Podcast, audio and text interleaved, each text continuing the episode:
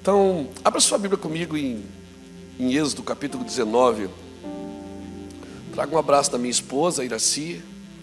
Somos casados há 32 anos, vai fazer. Temos quatro filhos e seis netas, seis meninas. Amém? Eu tenho um, eu tenho um trabalho grande na terra que é arrumar seis maridos cheios do Espírito Santo para minhas netas. Amém? Louvado seja Deus. Homem não precisa ser bonito, precisa ser homem. Amém?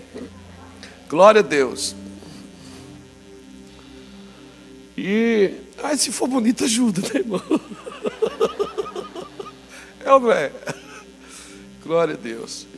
À medida que a, a, a, até uma, as, as, moças lá da igreja, às vezes, vêm conversar com a gente, ah, pastor, ora para me casar. Eu disse, olha, mas tem coisa que não adianta orar, não. tem coisa só um milagre resolve, né? Então, tem coisa que você não vence na oração. E, e, e, as orações, elas vão mudando com o tempo, você já viu? A moça, quando é nova, ela começa a orar e diz assim: Eu quero casar com um homem bem rico. E bem lindo, assim, um Brad Pitt, senhor. E, e, bem ungido, assim, um homem cheio do teu espírito. Aí o tempo vai passando, ela já começa a mudar a oração. Senhor, não precisa ser tão rico. Não precisa nem ser tão bonito, né, Senhor? E, e chega um tempo que daí ela, Senhor, não precisa nem estar trabalhando, nós vamos orar, o Senhor vai dar o trabalho para ele. Não é, gente? Por que, que a gente muda oração quando muda as circunstâncias? A gente tem dificuldade de lidar com o tempo. Na realidade, a gente não sabe esperar naquilo que a gente orou para acontecer. E às vezes a gente diz: Deus está com pressa. Irmão, Deus não está com pressa. Pressa é defeito de quem está atrasado. Deus não está atrasado. Deus é bom em todo tempo. E Ele faz tudo perfeito ao seu tempo. Aleluia! Então, quem anda no tempo de Deus não vive, não vive atribulado. Ele sabe que ele, que ele está esperando em algo que é, que é sólido, algo que é convicto. Amém? Então, abra comigo Êxodo 19. Glória a Jesus. Diz assim o, verso, o versículo de número 4: Viste o que fiz aos egípcios e como vos levei sobre asas de águia. Êxodo 19, verso 4.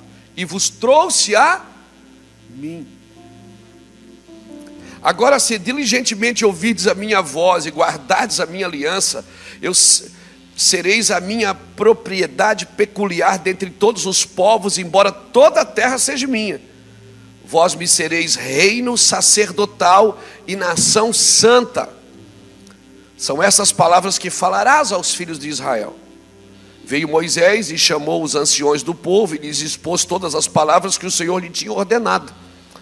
Então todo o povo respondeu a uma voz: Tudo que o Senhor falou, faremos. E relatou Moisés ao Senhor as palavras do povo. Amém? Estenda a mão para cá, me abençoa. Glória a Jesus. Quem sabe a palavra que vai virar uma chave na sua vida está comigo aqui hoje. Amém? Está nesse altar. Deus criou tudo pela palavra. Deus, Deus disse: haja e ouve. E mantém tudo pela palavra. Amém? Deus sustenta a sua palavra. Eu recebo a sua oração. Amém? Glória a Jesus. Irmãos, esse é o recomeço de uma aliança. Nós cantamos faz de novo. E nós queremos, e parece que nós estamos sempre esperando algo que a gente acredita que pode acontecer de novo. E eu acredito que Deus faz tudo novo, de novo. Tudo que Deus faz novo, Ele faz de novo. Então, Deus mandou Moisés lá, eu vou ser prático aqui. Deus mandou Moisés no Egito e diz: Vai, traga o povo para que venha no, no deserto e me sirva, traga a minha. Deus não queria levar o povo a um lugar, a uma terra prometida. Deus queria trazer o povo a Ele. Não adianta você ter alguma coisa que Deus te deu sem Ele, sem entender. A, a pior coisa que pode acontecer para uma geração é ela prosperar numa coisa que Deus não aprova. A pior coisa que pode acontecer para uma geração é ela ter sucesso em algo que Deus não aprova. Então, muito melhor do que ser ter sucesso é ser aprovado por Deus. Por isso, Deus, antes de levar o povo à sua terra, a terra que ele tinha preparado, ele disse: Traga eles a mim. Então Deus desce, fala com Moisés, diz assim: Moisés, fala para o povo que se eles se organizarem e me ouvirem, eu vou descer, e no terceiro dia eu vou descer. Diga para eles não tocarem no monte, porque eu vou descer, e se eles ouvirem a minha voz e guardarem a minha aliança, eu serei o vosso Deus, e eles serão o meu povo, serão minha propriedade peculiar, particular. E, e eu, vou, eu vou fazer deles reinos, reino e sacerdote. Essa, essa é a ideia original de Deus. Nós, muitas vezes, irmãos, nós queremos curar o nosso presente para ter esperança no nosso futuro, mas a gente sempre volta ao passado, a gente não volta na origem. Nós temos que voltar na origem, na ideia original de Deus. Efésios 1,4 diz que Deus me elegeu nele, antes da fundação do mundo, para que eu fosse santo e irrepreensível diante dele em amor. Então, quando Deus quer curar alguém, Ele não leva ao passado, Ele leva à origem. Sempre parte do princípio dele, porque dele nós, o pastor falou aqui dele, por ele e para ele. Amém? Amém? Então nós não temos que voltar ao passado. Às vezes você volta ao passado, você perde a esperança, você tem que voltar à origem. Porque você tem uma origem. Então o céu não é só o meu destino, é a minha origem. Amém? Aleluia. Eu não estou, eu, não estou indo para um lugar, eu estou voltando a um lugar. Esse é o princípio original. Você vai ver muitas vezes Jesus, Jesus nunca falou eu vou para o céu, ele disse eu vou ao Pai. Por quê? Porque até o céu tem uma origem. No princípio criou Deus os céus e a terra. Então tudo saiu dele, dele por ele e para ele. Só que tudo que Deus criou, Deus disse haja e ageu e, e houve. Deus disse haja e houve. Amém? Deus disse haja peixe, não. Deus disse água produza peixe. Deus disse haja árvore, não. Ele disse terra produza árvores. Deus foi terceirizando a criação. Mas quando chegou na hora de fazer o homem, ele não disse faça tu, faça ele. Ele disse não, façamos nós, o homem, a nossa imagem, a nossa semelhança. Aleluia. E pasmem, a palavra imagem, ela vem da palavra tselem, que quer dizer lugar simples, lugar vazio. É, é como se Deus estivesse dizendo: para você ser a minha imagem, você tem que estar vazio de você mesmo. Para você me representar, você tem que estar, ser simples. Aprender de mim, porque sou e de coração. Para me representar Deus, porque enquanto eu não me esvazio de mim, eu não represento, eu substituo. Ai, ai, ai. Nós vamos se dar, até o final você vai me amar. Então a ideia original de Deus, eu sempre tenho que voltar ao ponto original, o ponto de partida. Então Deus não disse terra produz Luiz, terra, água, não. Ele disse façamos nós. Por isso que você tira um peixe da água e ele morre, porque ele desliga da fonte. Foi a água que produziu o peixe.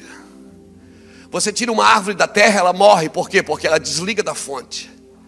Mas quando Deus criou o homem, ele não disse terra produz água, produz, ele disse façamos nós. Por isso que um homem sem Deus, ele também morre, porque ele está desligado da fonte. O homem tem que voltar à origem sempre voltar à origem. Para entender o futuro, eu preciso retornar à origem, não ao passado.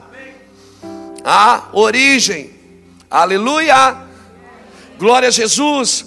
Então Deus disse: vai lá e traga o povo aqui, vem a mim, tragam eles a mim. E se eles ouvirem a minha voz e guardarem a minha aliança, eu serei, eles serão o meu povo particular e eu serei o vosso Deus.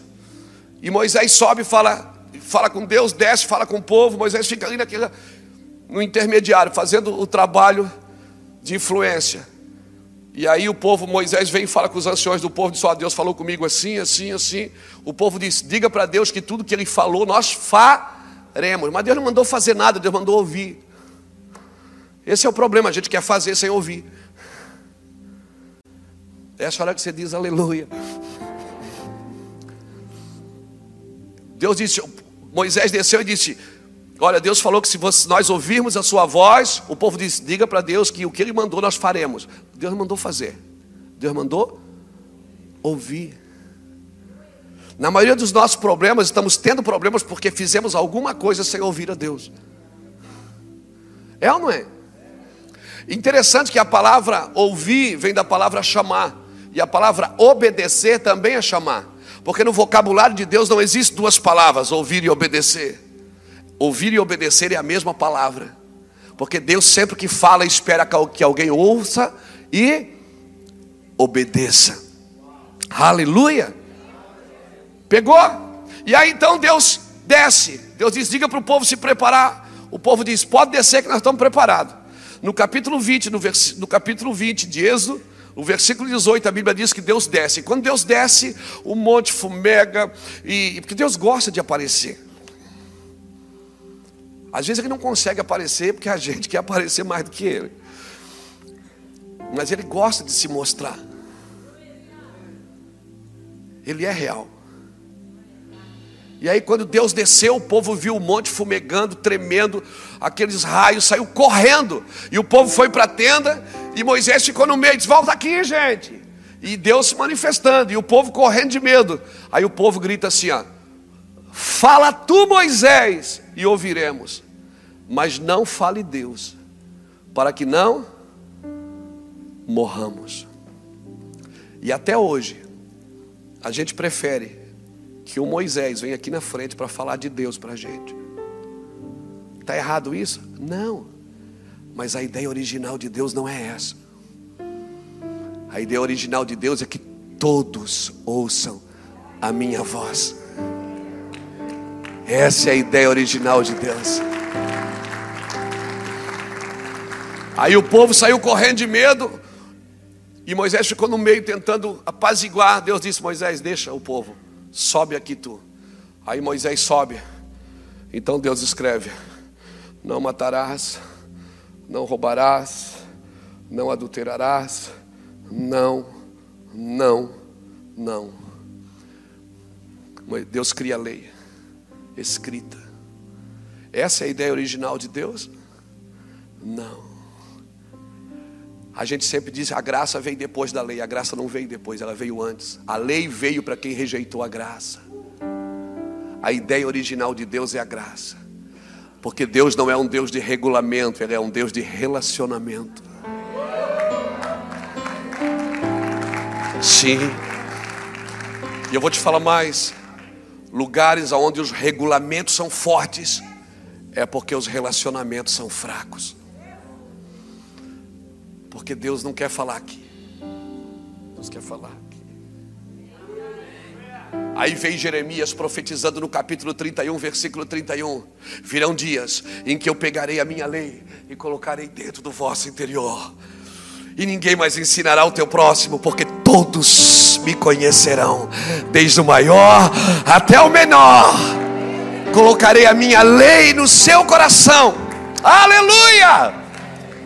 Aí aparece Jesus no monte, dizendo: Vocês ouviram o que foi dito? Regulamento. Eu, porém, vos digo: relacionamento. Sabe o que a gente pensa? A gente pensa que no Velho Testamento Deus aceitou Jesus e ficou bonzinho. Parece que no, no Velho Testamento Deus é mau e no Novo Testamento ele aceita Jesus. Não é? Não dá a impressão que no, no, no, velho Deus manda destruir tudo, acabar com tudo e, e, matar todo mundo. E no Novo Testamento Jesus manda abraçar, beijar. E, e a gente pensa, cara, Deus converteu. Não, não é que Deus converteu, é porque a ideia original de Deus sempre foi pai e filho. A Bíblia é pai e filho trabalhando juntos. A ideia de Deus nunca foi regulamento, sempre foi intimidade, porque todas as religiões têm um Deus, mas só o filho tem um pai. E Deus não quer que você o conheça como um Deus poderoso, Ele quer que você conheça como um pai. Porque um Deus você serve com sacrifícios, um pai não, um pai é com honras. Uhum. E como é que eu sei que eu estou honrando? Quando sacrificar não for mais um sacrifício. Você faz isso por prazer. Eu estava eu tava pregando esses dias para um, um, grande empresário. E eu dizia assim, Luiz, sabe por que eu não sou crente? Porque crente não pode fazer nada. Eu disse, quem falou que não pode?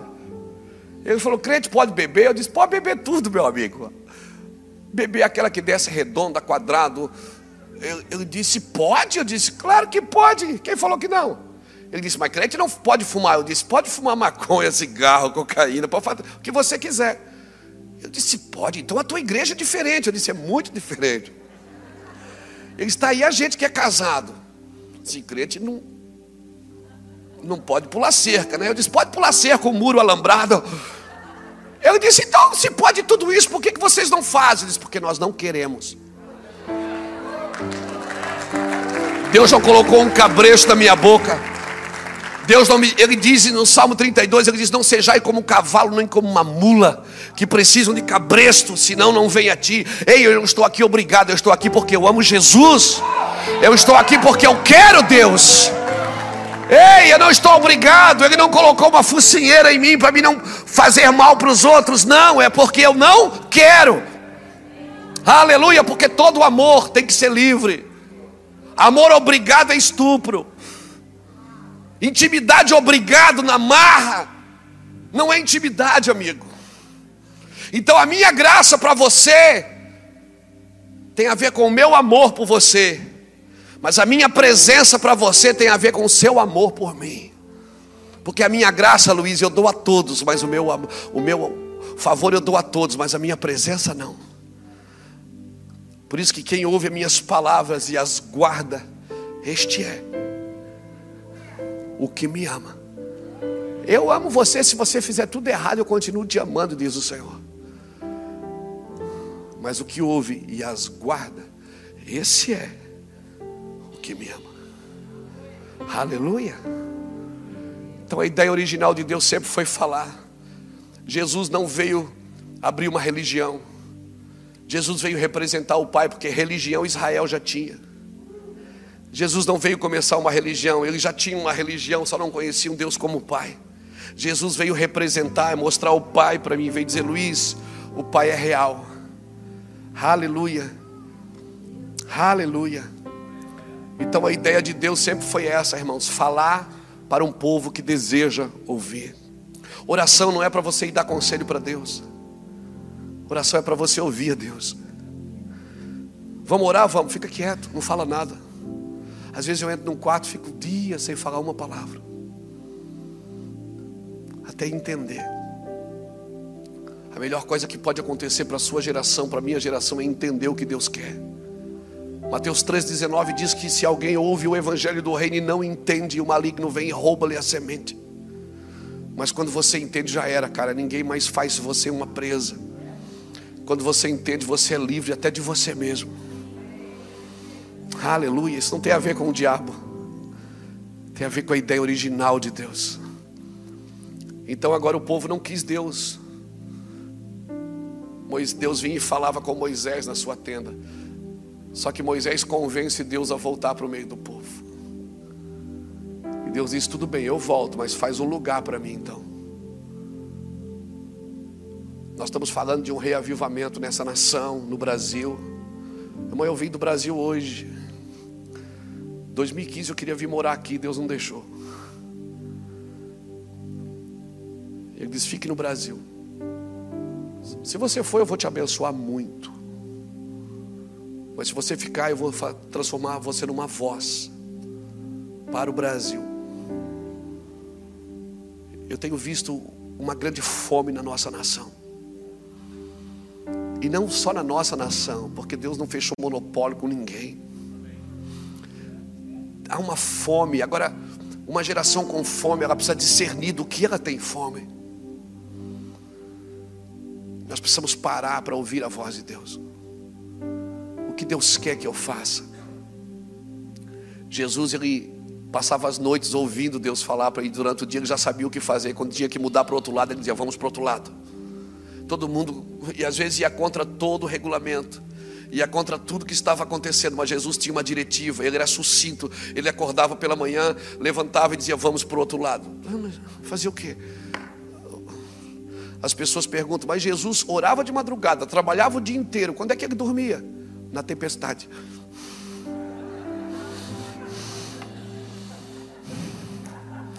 Porque quem ouve a Deus aprende a dormir em qualquer lugar, irmão. Aprende a descansar em qualquer circunstância. Amém. A nossa geração tem vontade, tem coragem, é uma geração intrépida, uma geração sábia. O que está faltando para a gente é ouvir a voz de Deus. Parar, parar mesmo. Parar, dar um break. Porque hoje parece que ser ocupado virou sinônimo de ser importante. Eu preciso estar ocupado para me sentir importante. Às vezes não. Eu preciso estar desocupado para entender a prioridade de Deus para esses dias. E aí então Moisés faz um tabernáculo. Eu queria, na realidade, eu falei tudo isso para falar do tabernáculo. Êxodo 25. Essas coisas estão tão vivas dentro de mim.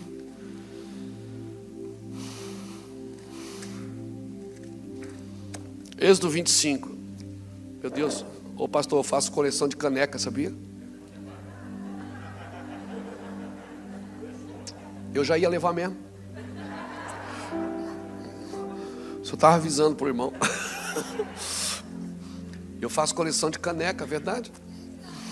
Eu gosto muito da mesa.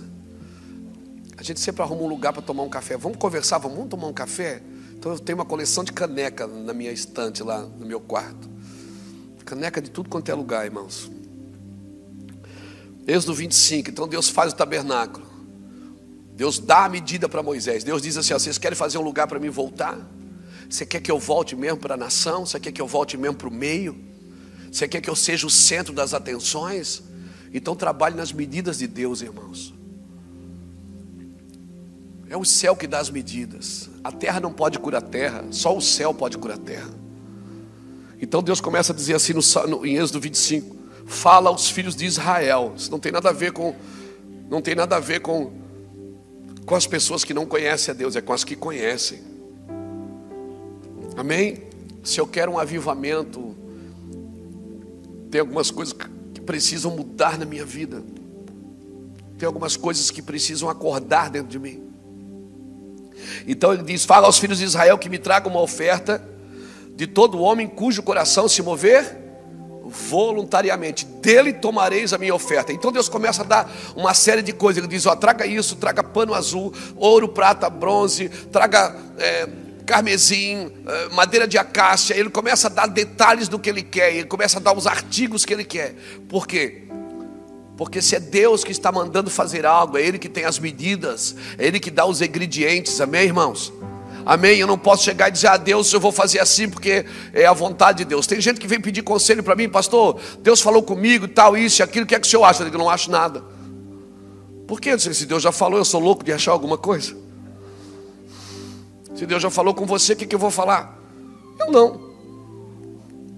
Eu não meto a mão onde Deus já falou. E aí Deus começa a dizer: Vamos fazer um tabernáculo, vocês querem que eu volte?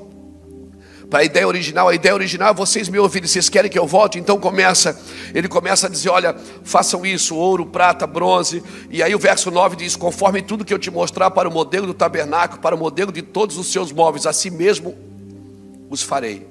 Agora percebam, quando Deus vai fazer o tabernáculo, ele começa por onde? Pela arca. Ele começa de dentro para fora, não de fora para dentro. Tudo que Deus faz na sua vida, Ele começa de dentro para fora. E às vezes nós cantamos, né? de dentro para fora. É sempre de dentro para fora, irmãos. Paulo está sentado numa, cadeira, numa cadeia fria lá em Roma, algemado, acorrentado, e ele diz: Nós que estamos assentados com Cristo nas regiões celestiais. Você está preso, cara. Que região celestial o quê? Mas quando Deus pode trabalhar de dentro para fora, nós queremos um avivamento, não vai aviva, avivamento de fora para dentro, querido. Tem que haver uma mudança de paradigma, é sempre de dentro para fora. Por isso que Paulo diz em Efésios, não, em, ah, onde é que está na Bíblia, Jesus? Segunda, obrigado, Espírito Santo. Uhum. 2 Coríntios 4, 7. Temos um tesouro no vaso de barro para que a excelência do poder seja de Deus e não nossa. E aí Paulo começa a dizer no verso 8: Em tudo somos atribulados, porém não angustiados, perseguidos, porém não abatidos, perplexos, porém não desanimados, levando o nosso corpo morrer de Cristo, para que a vida de Cristo se manifeste da nossa carne mortal. Paulo está dizendo: se eu tenho um tesouro no vaso de barro, eu posso ser atribulado aqui fora, porém não angustiado aqui dentro, perseguido, porém não abatido, perplexo, porém não desanimado. Paulo está dizendo: as coisas que acontecem ao meu redor, elas não influenciam em quem eu sou aqui dentro. Por isso que Paulo podia ir para a cadeia cantar. Silas, puxa um dó maior aí. Porque as coisas que Deus vai fazer sempre é de dentro para fora. Então, quando Ele vai fazer o tabernáculo, a primeira coisa que Ele faz é a arca. E pasmem, o verso 17, a primeira coisa que Ele faz é o propiciatório. Ele diz assim: Também farás um propiciatório de ouro puro, o seu comprimento será de dois côvados e meio, e a sua largura de um côvado e meio. Fará dois querubins de ouro batido nas duas extremidades do propiciatório. Farás um querubim numa extremidade de ouro, na outra extremidade, de uma só peça com o propiciatório fareis os querubins nas duas extremidades deles. Os querubins estenderão as suas asas por cima, cobrindo com elas o propiciatório. Estarão eles com o rosto voltado um para o outro. O rosto dos querubins estará voltado um para o outro, voltado para o propiciatório. Escute o verso 21. Porás o propiciatório em cima da arca, e dentro dela porás o testemunho que eu te darei. Olha o verso 22. Ali eu virei a ti de cima do propiciatório, no meio dos dois querubins que estão sobre a arca do testemunho. Ali eu falarei contigo acerca de tudo. Tudo é tudo. Tudo que tu deves falar aos filhos de Israel. Deus refaz um lugar para que ele volte e fale ao povo. Só que ele começa de dentro para fora, querido de dentro para fora. Ele manda fazer uma arca e um propiciatório. Porque a ideia original ela foi esquecida. Irmão, Deus Deus não não passa por cima de etapas. Nós passamos, Deus não. Então ele está voltando a um lugar para fazer um propiciatório. Eu vou descer aqui rapidinho. Vem cá, vem cá, André, um pouquinho. Vem cá, Cris, um pouquinho, me ajuda aqui. Para a gente visualizar aqui. Pegar esses dois querubins aqui ungidos. Isso, mas não dá para voar muito, não, né, irmão? Tá difícil aí. Então tá. Se ele vai fazer um lugar para ele voltar, ele começa de dentro para fora. Nunca é de fora para dentro. E aí ele começa a dizer para Moisés: faz uma arca de madeira de acácia depois, em cima dessa arca, você vai pôr uma peça só de ouro. Vai pegar dois querubins e eles vão estar com as asas assim. O rosto deles vai estar voltado. Dentro da arca, você vai colocar o testemunho que eu vou te dar, ou seja, a lei, a lei escrita. Mas aqui em cima, eu virei e falarei contigo acerca de tudo Irmãos, dois querubins aqui, para quê? Para que Deus bota dois querubins em cima da arca? O que é que tinha aqui nesse meio para Deus falar? Tinha o quê? Nada. Se você vai para um lugar para ouvir a Deus, não pode ter nada, meu amigo. Se você vai para oração, você não leva ninguém com você. Você não leva sua esposa. Não, não não leva seus filhos, não leva seus negócios, porque você não vai falar, você vai ouvir. Quando você vai ouvir, você tem que deixar o lugar vazio. Lembra? Você é a minha imagem, Selém, lugar vazio. Por que, que os dois querubins estão aqui? Quando Adão caiu no jardim, Deus tirou ele do jardim, o que é que Deus colocou na porta para guardar o jardim? Para quê? Para manter o lugar vazio. Esse lugar ainda está vazio, esperando a gente. Tudo que Deus faz na terra tem um propósito eterno e tem um propósito celestial. Se você quer ouvir a Deus nesse lugar, não pode ter nada. Nada. E tudo que Deus falar aqui em cima vai estar de acordo com a lei que Ele colocou dentro. Se você perder esse lugar de ouvir a Deus, você vai perder o lugar de ter voz. Você só vai ter versículos bíblicos. Infelizmente, muita gente, obrigado, querubim. Muita gente, irmãos, tem muitos versículos bíblicos, mas não é mais uma voz. Por quê? Porque para você ser voz na sua casa, na sua cidade, na sua congregação, você precisa parar tudo e ouvir a Deus. Ouvir o que Deus quer que você faça.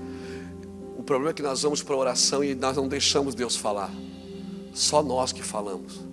Nós vamos carregados de pedido de oração. Eu não estou dizendo que isso não pode ser feito, eu estou dizendo que isso não substitui a ideia original. A ideia original é Deus falando: se vocês ouvirem a minha voz e guardarem a minha aliança, Vocês serão meu reino e sacerdote. Reino e sacerdote. E eu preciso entender o que é reino e sacerdote. Porque eu posso governar sem entender o que é sacerdócio.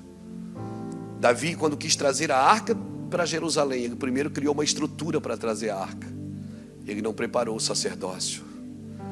Na segunda tentativa, é que ele disse: Como eu vou trazer a minha arca do Senhor? Aí alguém falou para eles: Davi, só os levitas têm a capacidade de trazê-la e a legalidade de trazê-la. Então, Davi agora prepara o sacerdócio. Não adianta nós termos a estrutura.